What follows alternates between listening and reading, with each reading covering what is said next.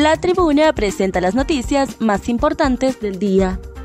A continuación, le brindamos las cinco noticias más relevantes de este jueves 26 de enero del 2023.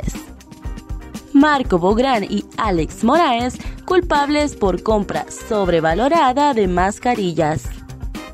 El Tribunal de Sentencia en materia de corrupción encontró culpables este jueves a los exfuncionarios de inversiones estratégicas de Honduras Invest H, Marco Bográn y Alex Moraes, por el caso de la compra sobrevalorada de mascarillas.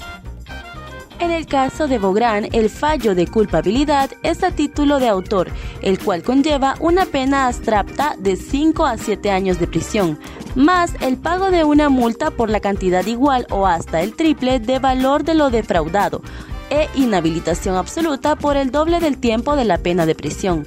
Los jueces determinaron en su fallo absolver de responsabilidad penal a Moraes Quirón por el supuesto delito de fraude en perjuicio de la administración pública por el cual se le instruyó esta causa. Transportistas protestan ante nueva ordenanza de la Alcaldía Municipal del Distrito Central un grupo de transportistas se tomó esta tarde el Boulevard Centroamérica de la capital tras el anuncio de la Alcaldía Municipal del Distrito Central de sancionar a los conductores que se estacionen en lugares indebidos. De acuerdo con la municipalidad, estas determinaciones son parte del plan de alivio que se anunció a finales del año 2022, con la finalidad de poner orden al transporte público. Sin embargo, esto no ha sido tomado a bien por parte de los conductores de taxis quienes se han manifestado en contra de estas determinaciones, ya que argumentan que estas nuevas disposiciones afectan zonas capitalinas en las que se encuentran distintos puntos de taxis por lo que piden a las autoridades de la alcaldía municipal que los reubiquen en zonas que no afecten el flujo de clientes. Captan el momento en, que, en el que un guardia de seguridad es asesinado en asalto en Tegucigalpa un guardia de seguridad fue asesinado este jueves por un hombre que lo atacó a disparos para robarle su celular y su arma en un almacén ubicado en Residencial Honduras, en Tegucigalpa. El suceso ocurrió a las 7 de la mañana y quedó registrado por las cámaras de seguridad de ese lugar. En las imágenes se ve que el guardia identificado preliminarmente como José Fernando Valladares está en el estacionamiento del lugar utilizando su teléfono. Posteriormente se le acerca un hombre por la espalda, mismo que le comienza a disparar. El guardia sacó su pistola para tratar de defenderse, pero el delincuente le disparó en varias ocasiones y este cayó al suelo. En el video se observa que el ladrón se acercó para recoger la pistola y el celular. Posteriormente salió corriendo con rumbo desconocido. El cuerpo del guardia quedó tendido en el parqueo de ese lugar. En otras noticias, Enrique Reina dijo, exigimos la liberación inmediata del presidente Castillo.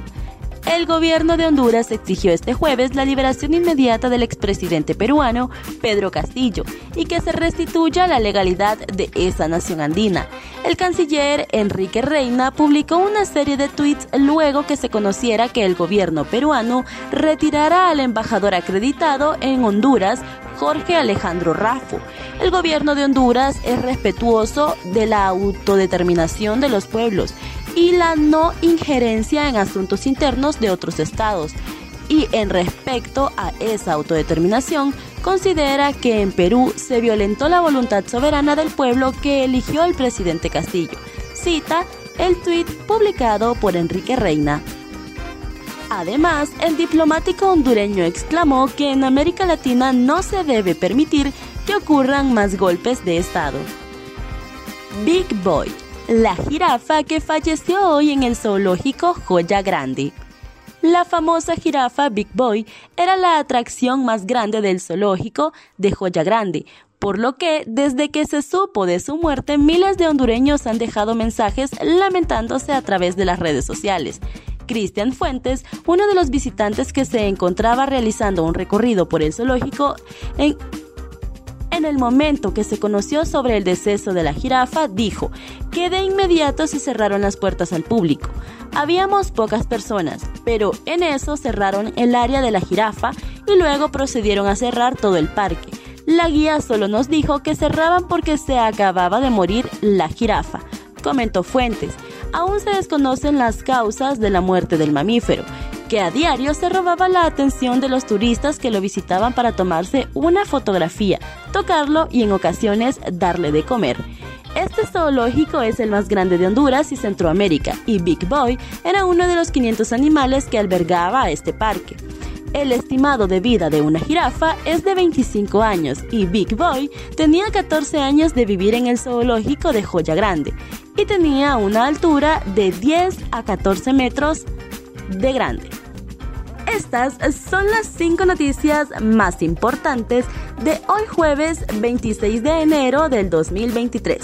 Para conocer más detalles, ingresa a nuestra página web y síganos en redes sociales. Muchas gracias por tu atención.